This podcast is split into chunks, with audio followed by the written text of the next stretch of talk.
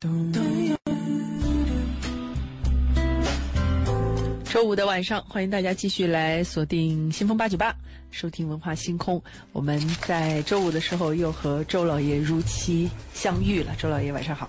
大家好，我们我们今年又开始我们相对正常的生活，嗯，那我们的节目也开始正常一下。对，走上正常的流程了，是吧？就是深圳也在全力复工复产，大家也都在尽力，在保证安全的前提之下来恢复到之前的这个工作生活的一部分状态。在做好防御的基础上，对，那我们既然要恢复之前的，那也跟大家讲一下我们的热线和微信公众平台也全线打开。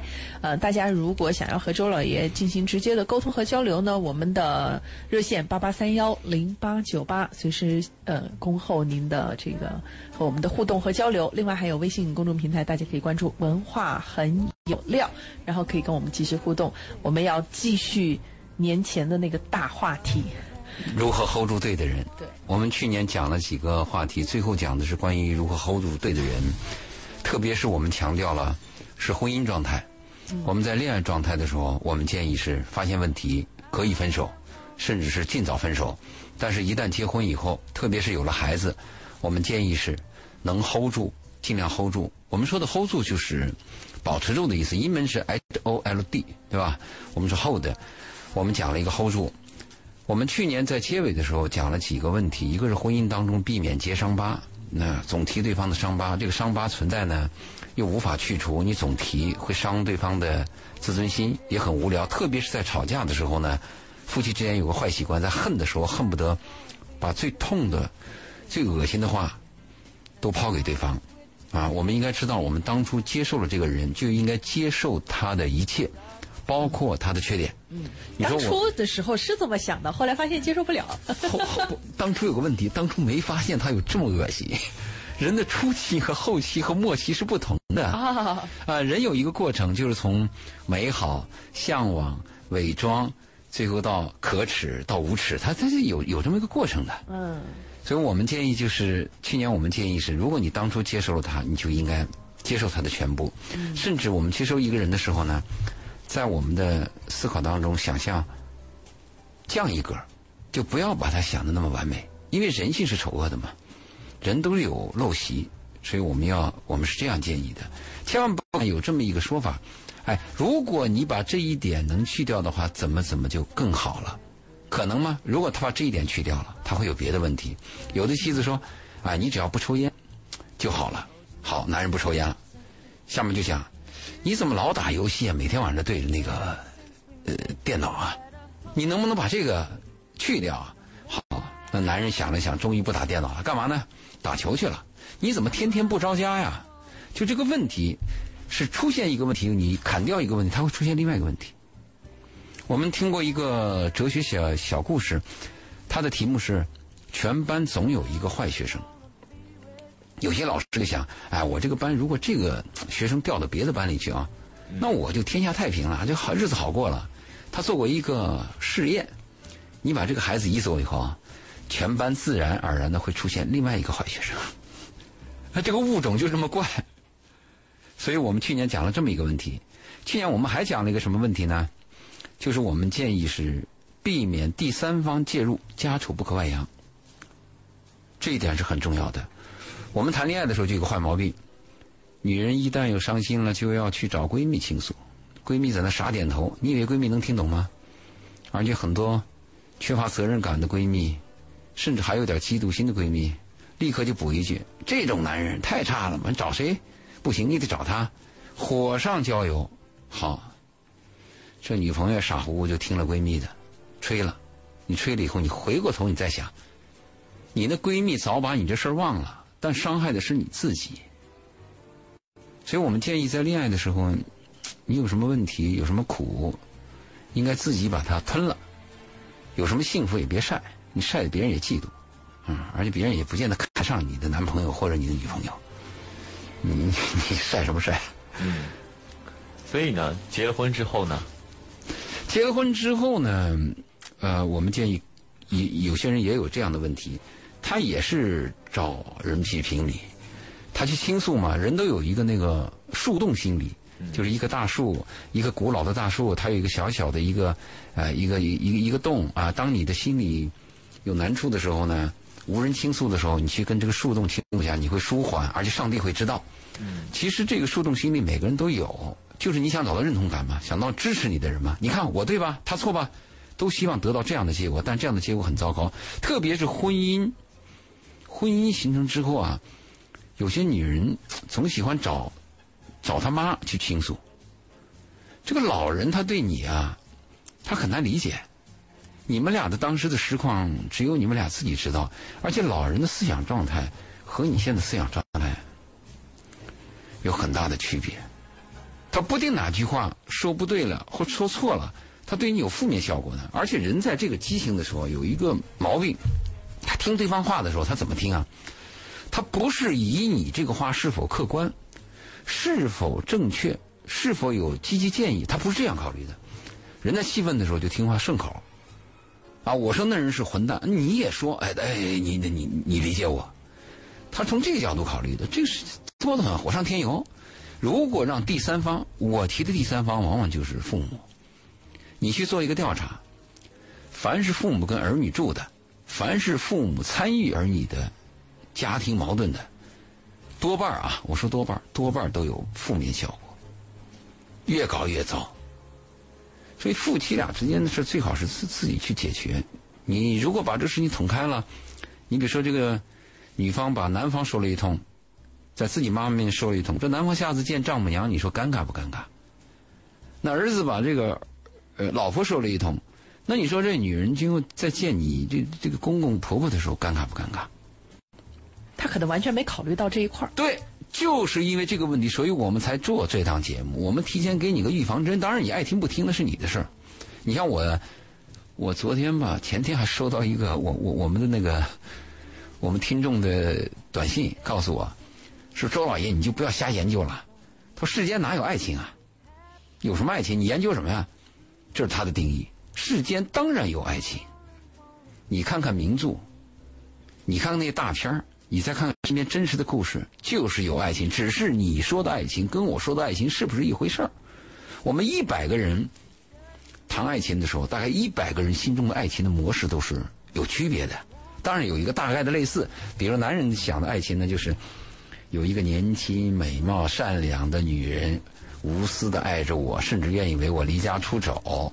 啊，甚至她是一个富家女孩啊，就像我们看的那个老片印度片《拉子之歌》一样，那是蒙人。那么怎么可能嘛？一个富家有修养的女孩爱上你个流浪汉，她凭什么爱你啊？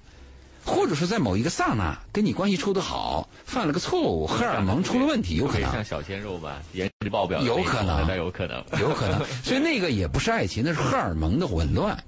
所以我们讲爱情的时候呢？一一定要分清什么是爱情，这个什么是爱情，我们在前面已经谈过很多次了。嗯，所以我们在讲这个问题的时候呢，听众我们给你一些建议，希望你们在碰到问题的时候，嗯，不说按我们说的办法，起码你知道还有另外一种声音在提醒你，不要让第三方介入。就是我们讲家庭如何 hold 住对的人，这里边是有一些戒律的，嗯。嗯，但是，呃，这里面就会出现另外一个矛盾啊，就比如说刚刚周老爷也讲了，我们有情绪的时候，我们希望找第三方倾诉，找认同感，因为这个倾诉和认同感会缓解我们的这个情绪。那如果周老爷建议说不要轻易找第三方去找这个认同感，那我们的情绪出口又放在哪里更合适？找文化星空嘛。你找我们吧，八八三幺零八九八，大家赶紧的啊！这个时不我待，一周一次。我们一定要找专业的。你像过去我们看的一些那个西方的片子，它有不是有教父和教母吗？他们就认为每个女人都可以生孩子，每个男人也可以播种，但是真正懂得教育，他是一个专业。你如果是出到一个问题，你随便就问一个人，那这人是个巫医怎么办？那有问题的嘛？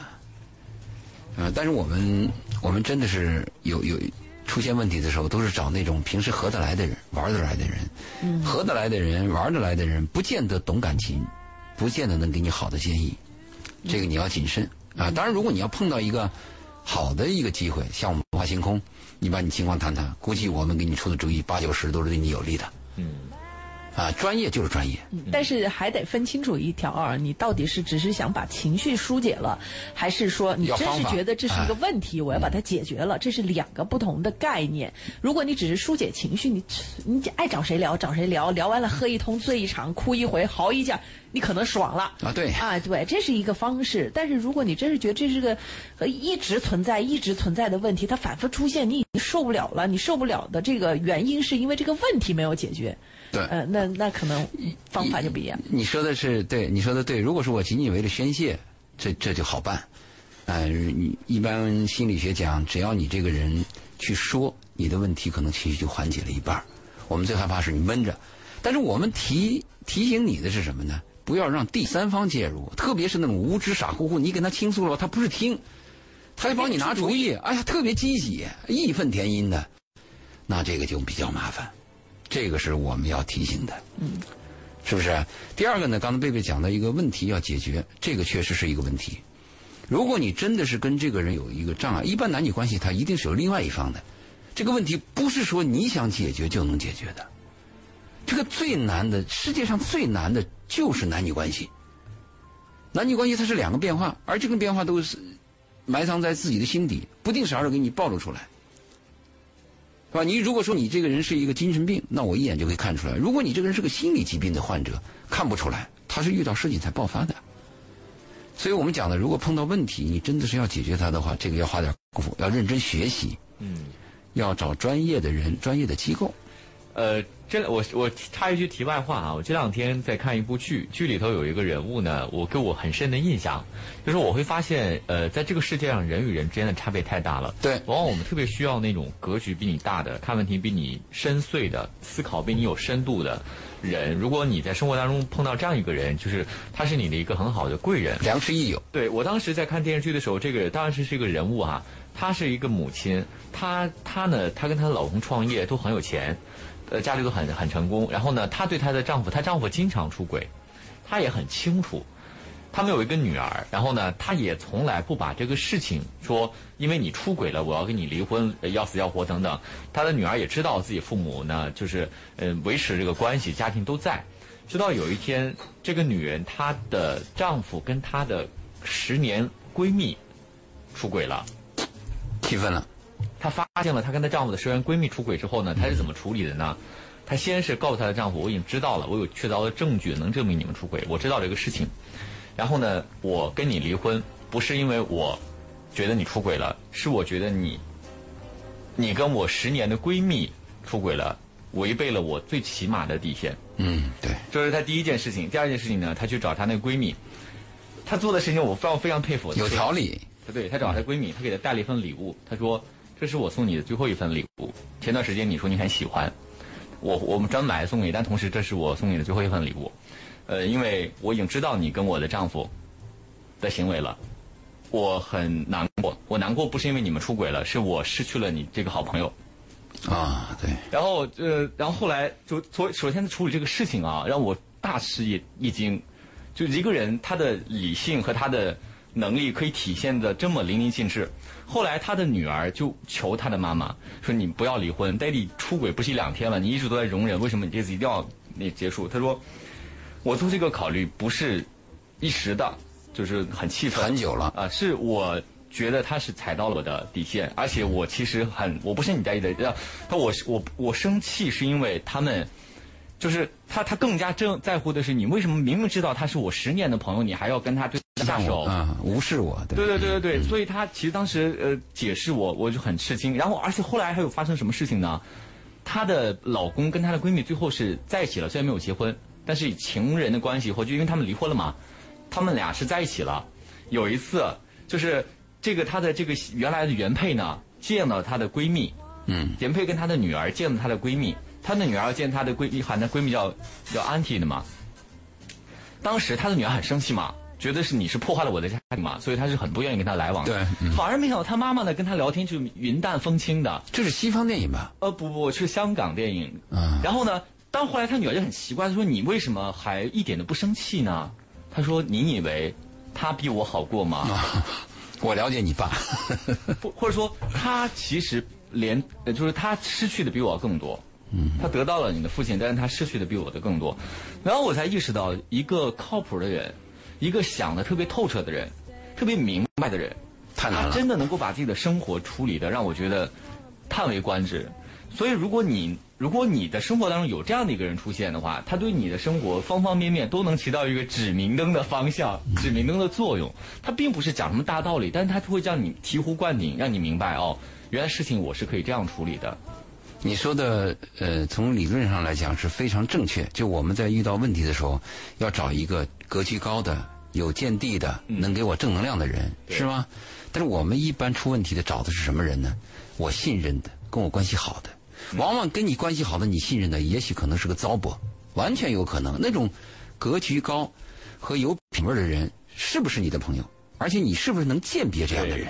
你能不能鉴别？这两回事儿，我们都一般做感情上的事都是随心所欲的嘛。嗯，好，我们今天的热线呢是八八三幺零八九八八八三幺零八九八呢。如果您有这个呃情感关系啊，或者是家庭关系啊，甚至您个人在工作生活当中碰到的一些问题和难题，那您都可以通过呃我们的电话八八三幺零八九八来进行咨询。那同时也欢迎您通过我们的微信公众平台“文化很有料”啊来进行这个文字方面的提问。呃，如果在节目之后您还要添加我们嘉宾的微信呢，你也可以这个在我们的公众平台“文化很有料”当中呢回复“周老爷”这三个字哈，就会弹出周老爷的微信二维码。呃，我们接入到今天第一位朋友的电话。呃，林女士你好，哎，你好，嗯，你有什么问题要问周老爷？呃，我我上就是上一期最后一个电话那个，呃不是微信啊，啊，哦对，然啊，后就是你那个你那个公叫公公偷看你洗澡哦对加工加工，嗯啊，加工就这个问题。对，你你的难度在哪里？这是一个已经发生过的事情，你的难度在哪里？你的困难在哪里？就是现在我不知道为什么，可能是我我自己心里有问题吧，我我好像，唉，我自己感觉我我好像就怎么怎么都看他不顺眼的那种感觉，啊，你在在这个偷看你洗澡之前，你跟家公的关系处的怎么样？还可以啊，比比我老公还要好，啊，那我再问一个问题啊，假设一下，如果这个偷看你洗澡的不是你的公公，是你的父亲，你会怎么理解这个问题？假设我父亲啊，你想过吗？没有。不，假设如果是你父亲，哎，他也是偶尔哎路过那儿看了，哎，从窗帘看了你洗澡，你会怎么想这个问题？你会不会也感到厌恶？会吧？也会厌恶应该会，也会厌恶会是会，但是我不会跟他讲，我可能这个事情我一辈子都不会讲出来。那就是说，你跟你现在家公发生这种困惑，并不是你对他本身原来就有看法，而是因为你加工偷看你洗澡这件事情引起了你的成见。对对对对，嗯而且他怎么说，在家里上厕所我也我撞到过几次都不关门，你提醒过他吗？我没有，我不好意思提醒他，我跟我老公讲了，你丈夫什么态度？我老公说会跟他讲，结果呢？我结果以后关不关门呢？后来现在关不关门了？就是最近两天我才讲的，才跟我老公讲的，啊，你讲完以后有没有改善吗？我这两天也没没有啊，不是，就是说这两天没有发现，啊没有发现了，对有有改善。对。那我再问你一个问题啊，你在生活当中，如果你碰到一个你喜欢的男人，他是愿意触摸你，你感受好呢，还是不愿意触摸你，你感受好？触摸我吧，对，所以这是一个观念的问题，就是你对性观念的一个观念的问题。这个是非常重要的，你应该理解啊，人对性的问题和对其他的一些评判，我们要分开。一个老人他喜欢一个年轻的肉体，这是一个正常的现象，他并不卑鄙。一个男人对一个女人的肉体有渴望，并不卑鄙。卑鄙在哪里呢？说假话，欺骗你，心里渴望的东西把它掩饰下来，这个才是卑鄙的。我说的这个话你能理解吗？但我如果我是他老婆，那可以；那我我是他儿媳，是他儿子的老婆，我觉得这个我已经超出我的那个嗯那个道德伦理的那个底那个范围了。他仅仅是偷看你，他没有强迫你。我说的对吗？对，那我我也接受不了。好，那我再问一个问题：那假设你的丈夫，他心里边也对其他女人的肉体有这种偷窥的愿望，你能接受吗？我觉得他好变态。那啊，那好，那我再跟你讲，那我再告诉你，我也有偷窥一个漂亮女人的肉体的这个潜在的意识，那我是不是也很变态？这个问题你要明白，你的问题根子出在哪里呢？你的问题出在对性的问题的认识上了。我刚才问了，我说你在之前跟你的家公关系怎么样？你说好着呢。哎，那就好着呢。也就是说，你是因为这个性的问题引起了对你家公的这种厌恶，对吗？那我刚才又问了几个问题，我就明白这是你的价值观的问题了。确切的说是道德感的问题。对，如果不不还是呃，就也可以说道德道德感也是价值观。那我再问你啊，你如果你走在街上，你发现很多男人愿意多看你两眼，你对这个男人是什么印象？我觉得变态多多看我两眼，啊！他看你的胸部，好恶心啊对我最讨厌这种人。这个是，所以这个是对性的问题认识的问题。我建议你多看一些小说，而且对性的原理和性的启蒙这些书，你看一看。呃，还有有一部西方的片子叫《女性瘾者》，女就是男女的女，性就是我们讲的 sex 这个东西，瘾的上瘾的瘾，女性瘾者这些片子你看看，因为你作为这个咨询呢，我仅仅跟你讲 yes or no，你是难以接受的。你要对这个问题要理解呢，并不是这几十分钟就能够懂的，你要有一个长期的教育和和丰富的知识，你才能理解这个性的问题。我给你讲一个故事吧，这个西方有一个真实的故事啊，一个学生一直热爱他的导师，有一天他去，这是女学生啊，导师是个男的，是个年龄比较大的老男人，他跟导师比较熟，所以那天就没有敲门。当他把这个办公室的门打开的时候，他发现他的导师在拥抱另外一个女学生。如果你是这个学生，你看到这个情景，你会怎么办呢？你一定会认为变态和厌恶。但是这个推开门的女学生，她没有厌恶，她立刻说了一句话。她说：“导师，为什么你紧紧拥抱他，你不拥抱我呢？”我说的这个话和这个故事的含义，你未必能懂。从此以后，他们的关系很正常，而且老这个导师一直在感激，在就是默默的感激着这个女学生的这个行为。你能理解吗？就人性有很多层面，一件事情呢，你可以从美的方面去努力；还有一件事情，同样的一件事情呢，另外一个人看就很恶心。所以我建议你要读书学习。你想仅仅让我跟你讲，那我就告诉你，你的家公愿意偷窥一个年轻女人的肉体是正常的，并不邪恶。邪恶是欺骗，是道德败坏。我这样讲你能接受吗？你接受不了，所以你就慢慢去多读一些书。那我的建议你能接受吗？我觉得他可能还需要一点点时间来思考一下哈。我知道，我大作为女性，我大概能理解，呃，李小姐她纠结的点在哪。就按照周老师恶心嘛说的，啊，嗯、每一个人对于另外异性也好，或者你感兴趣的人的躯体有兴趣，这个不恶心。但是你可以有其他的方式，你想要去看小电影也行，你要去看图片也行，你为什么要看我呢？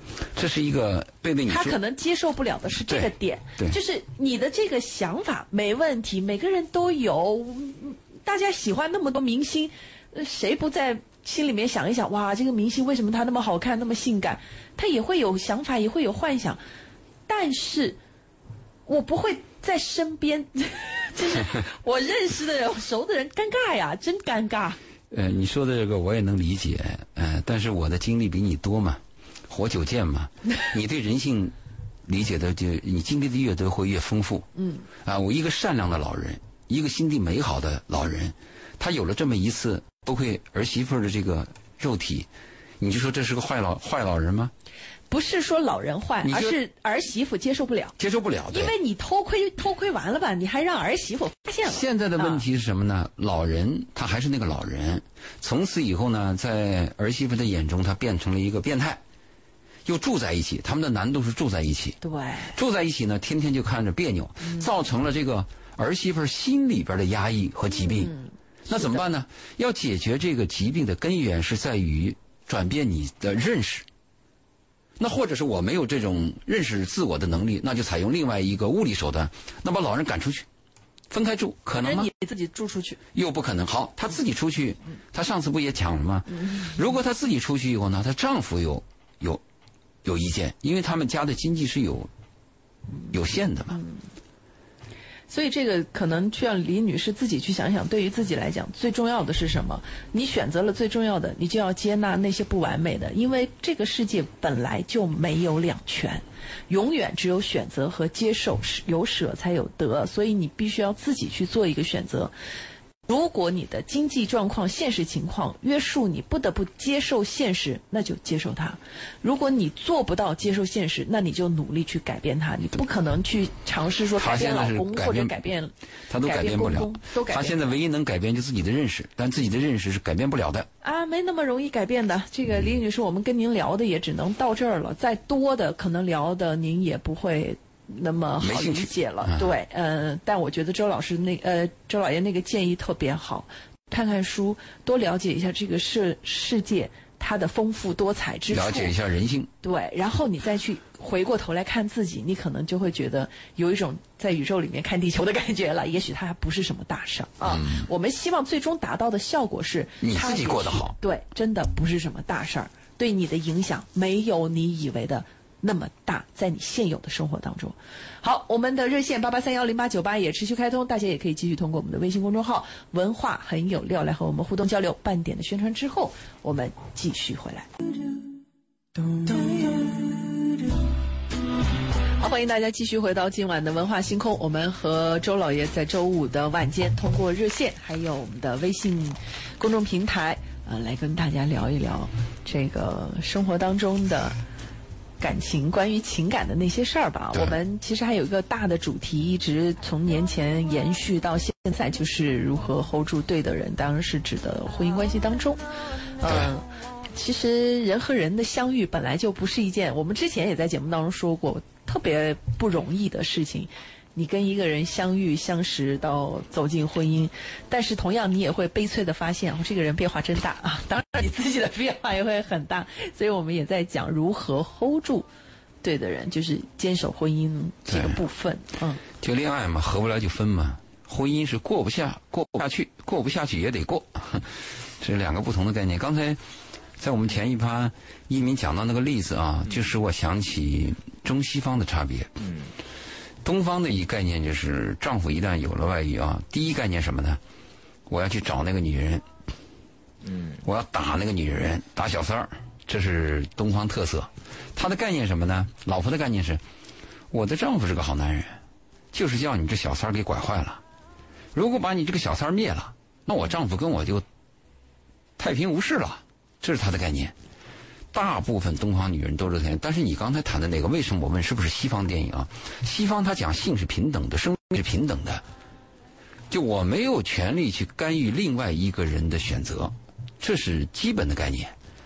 我我我看到的那个西方片子呢，丈夫出轨了以后，妻子过来带着三个孩子见她丈夫，同时见到了小三儿，她让这个孩子呢看看他爸，说你跟你爸爸告别一下。那个镜头叫你看了很难过。最小的男孩抱了个枕头，他爸爸，我给你送一个枕头，你晚上可以睡觉。妈妈说：“来来来，你们看看，这个是你爸爸最喜欢的地方。你看看，他最喜欢的是这个女人。他没有去说这个第三者，同时也没有去谩骂她的丈夫。他把孩子带着孩子转了一圈以后，一个人离开这个房间。他在关门转身那一刹那，眼泪涌出来了，叫你看了非常的心碎。我们我讲这个例子，就是告诫我们很多女人，一旦出现家里出现这种悲剧啊，你要在自己的家庭里边找一些原因，同时你要了解一下人性。就任何男人都有出轨的可能。如果他说他没出轨，那有两个可能，一个是没有被发现，还有一个是在出轨的路上。那我说这话，很多人又在批评我说你啊周老爷，你把这说说的这么黑暗。但是我对人性的理解是这样子的，他那个出轨啊，不是你想出就能出的，出轨是一个缘分。你可以看一下美国那个片子叫《不忠》，理查基尔男主角。我们通常会认为啊，出轨是因为丈夫对我坏，呃，妻子很恶心，所以我才出轨的。你看看那部电影，丈夫优秀，孩子漂亮，事业有成，互相恩爱，出轨照样出了。所以出轨有时候是个缘分。如果是出轨，我想出就能就能出的话，那那很多人都出了。所以我们讲啊，你碰到生活的时候，你一定要有一个要有一个备份，要有个预防针。结婚以前，应该给他们做一次辅导，就告诉这些年轻人，你们的生活在今后的婚姻生活当中会出现哪些问题。但是我们这堂课没有，所以我们都是出了问题以后疾病乱求医，平时没有保健，那问题就在这儿吗？所以你刚才讲到那个问题的时候，一鸣也给了个建议，就是要找一些专业人士或者格局高的人，我们。同意这个方法，问题这格局高的人在哪里？也许格局高的人呢，你看不上，嗯，你看上的人都是格局很低的。我们再接着讲吧。我们刚才谈到婚姻啊，要 hold 住的话，还有一个要注意，就永远给对方留一扇窗或者一扇门，一条回家的路，永远给予希望。夫妻之间有这么经常有这样的对话，嗯。男人会说：“你看，你怎么搞的，又把这个事情做得这么糟？”女人第一次说：“可能说我下次注意。”说的多了以后，女人会说这么一句话：“你当初也没有说这个说问题啊，你也看得上我，今天你怎么老唠叨这个事儿？我这辈子就这样了，你看怎么办？”男人反过来也会说这种话：“我就这人，我这辈子就这样了，你看咋办？”这个问题呢，要从两分方面去讲。一方面来讲，要求对方的人，你不要要求改造对方。第二个呢，就是为了夫妻关系，当你被别人要求的时候，你要给对方留点希望。你说这个问题我知道，我愿意去改正它，一定要这样说，哪怕你一辈子都改不了，你都要说，我希望去改。如果你把最后一个希望给他堵死了，我就这样怎么办？死猪不怕开水烫，这个就难看了。所以我就说，永远要给对方留一扇门。你像我们刚才谈到那个出轨的问题。就说你永远不要回来了，我就咱俩就算了。这样的做法非常绝情，而且这个绝情的做法会伤害到彼此。永远不要把话说绝，永远给对方留有希望。啊，对方说我们，对方说我想跟你谈一谈，你说有什么谈的？谈又不是第一次了，谈了又能怎么样？这个话就非常的糟糕。如果你说好，我还愿意跟你谈一谈。我们能不能在哪一天更好的再谈一谈？这个是非常重要。你给对方留有希望啊，实际上就给自己留有希望。呃，吵过架、绝过情的男女，你们回忆一下。当你说咱们 over 了，当你说完这个话以后，难受的首先是你自己的心理。当然，我的前提是你你们两个有彼此相爱的。如果你本来就讨厌他，那是另外一个概念。你真的是爱着他，他也爱着你，你们因为中间有一些隔阂障碍。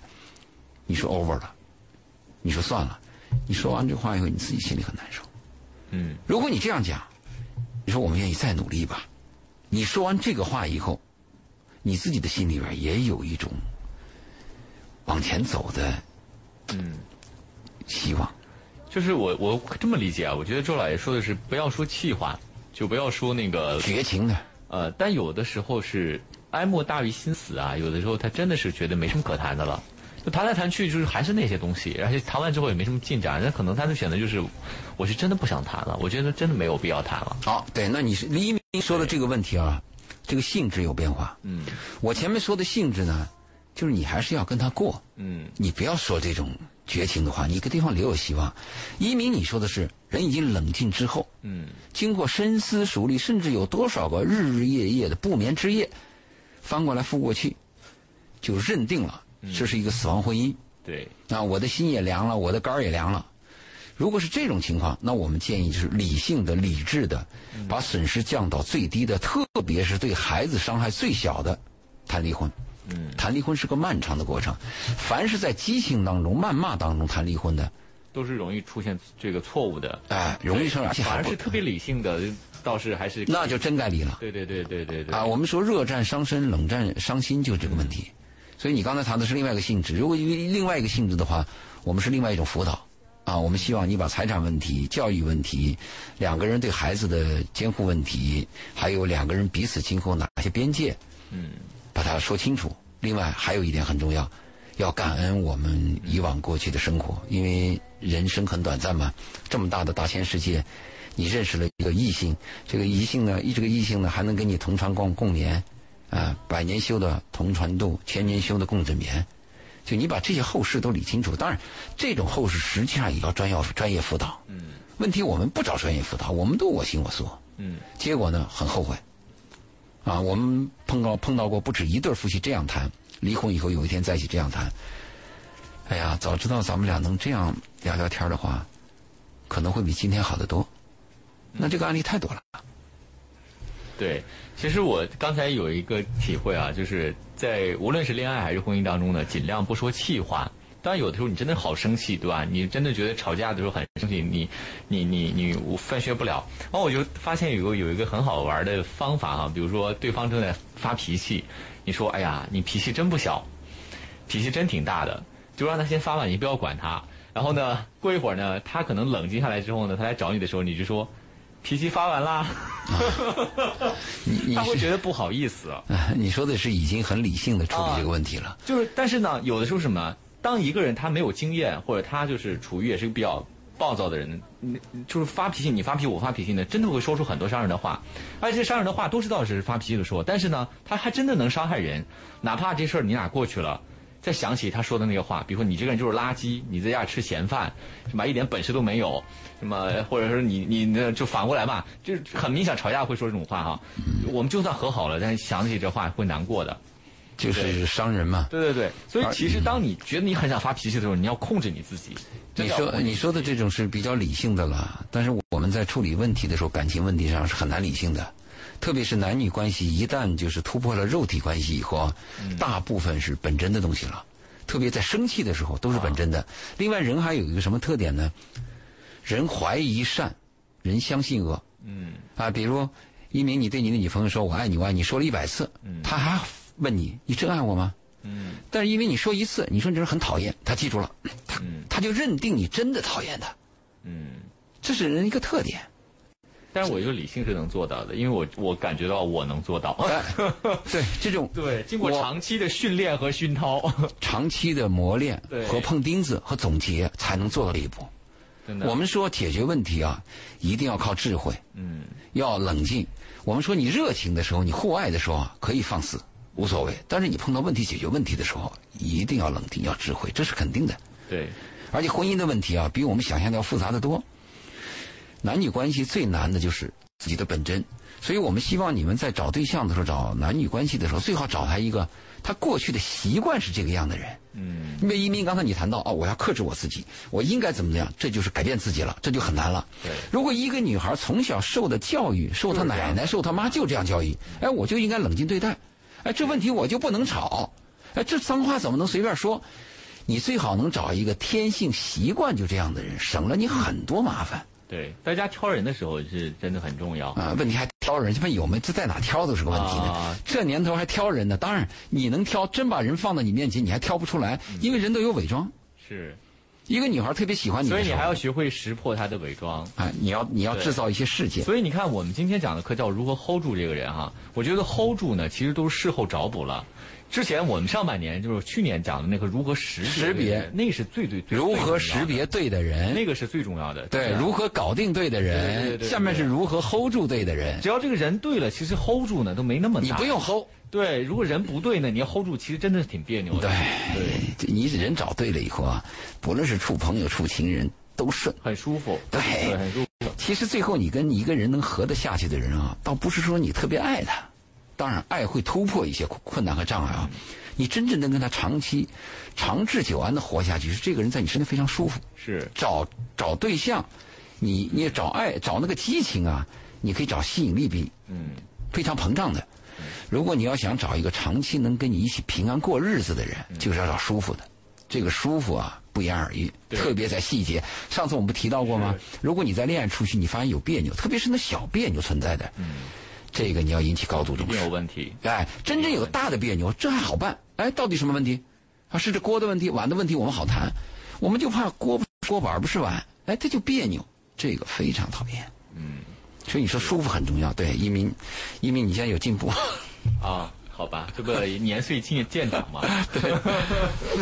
我们嗯，因为还有时间的关系，啊我们可能剩下的时间不多了。我们跟收音机前的听众朋友提个醒儿吧，因为周老爷讲的这个话题啊，非常的贴近生活。呃，虽然我们都知道情绪很难控制，可是我们恢复到理性的时候，会来认真的审审视一下自己的个人生活、情感生活的问题哈、如果大家审视到了问题，可以关注“文化很有料”，回复“周老爷”，周杰伦的周，老师的老，爷爷的爷，然后呢出来的二维码告诉周老爷一声是文化听众。节目之外还能互动交流，下周五再见。好，拜拜。